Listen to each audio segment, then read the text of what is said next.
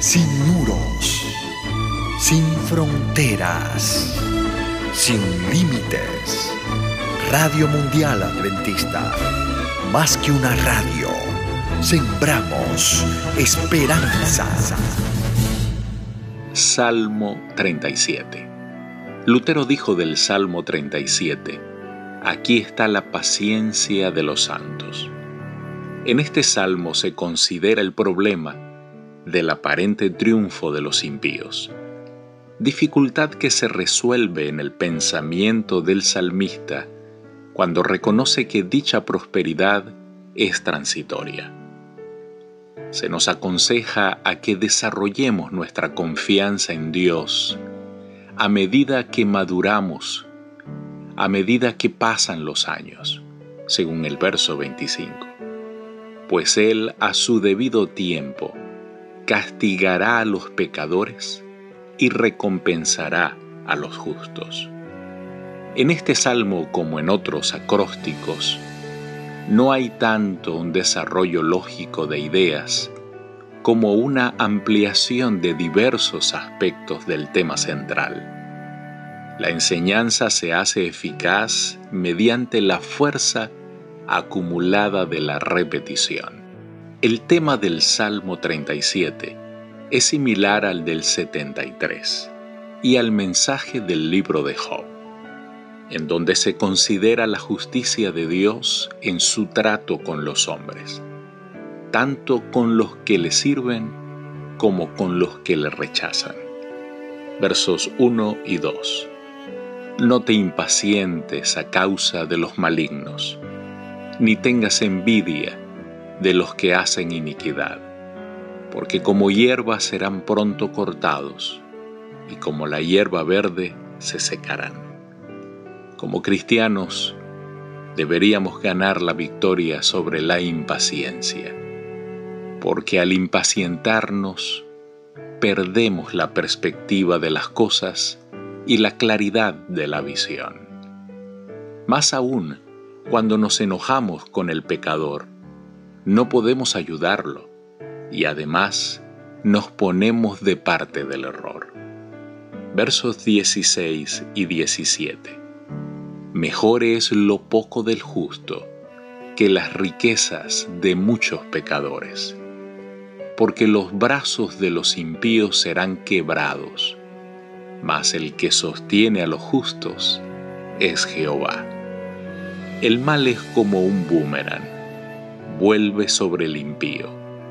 El salmista sigue dando consejos acerca de cómo debemos considerar a los impíos. No hemos de albergar sentimientos de ira contra ellos, ni contra Dios, porque les concede un poco más de tiempo. Su castigo final está en las manos de Dios. Si guardáramos silencio, podríamos oír en la quietud la voz de Dios que nos habla para aquietarnos. Si confiamos en Dios cuando se nos calumnia, Él hará que las nubes se disipen a fin de que nuestro verdadero carácter, nuestros verdaderos motivos, sean tan claros como la luz del sol a mediodía.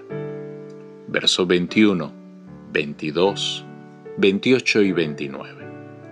El impío toma prestado y no paga, mas el justo tiene misericordia y da. Porque los benditos de él heredarán la tierra, y los malditos de él serán destruidos. Porque Jehová ama la rectitud, y no desampara a sus santos. Para siempre serán guardados mas la descendencia de los impíos será destruida. Los justos heredarán la tierra y vivirán para siempre sobre ella. Se contrastan las obras y los caracteres de los impíos con los de los justos. Los impíos no pagan sus deudas, pero los justos tienen suficiente como para socorrer caritativamente a los necesitados. Finalmente, se vindicará la rectitud y los santos verán el triunfo de la verdad. Esto no necesariamente debe entenderse como una expresión de venganza, sino más bien como una profecía del triunfo final de la justicia y del amor de Dios. Versos 35 al 38.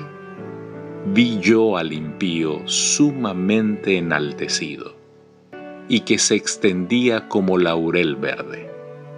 Pero él pasó y he aquí ya no estaba. Lo busqué y no fue hallado.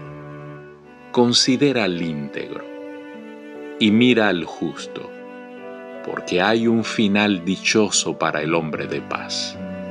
Mas los transgresores serán todos a una destruidos. La posteridad de los impíos será extinguida.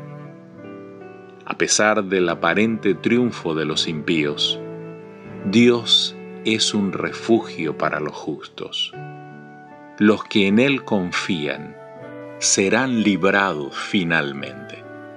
Nótese el agudo contraste con el fin de los justos, cuya posteridad permanece para siempre. Querido Dios, gracias por este salmo. Es una certeza de victoria para todos aquellos que injustamente somos atacados. Señor, ten misericordia de nosotros. Te lo pedimos en Jesús. Amén. Dios te bendiga.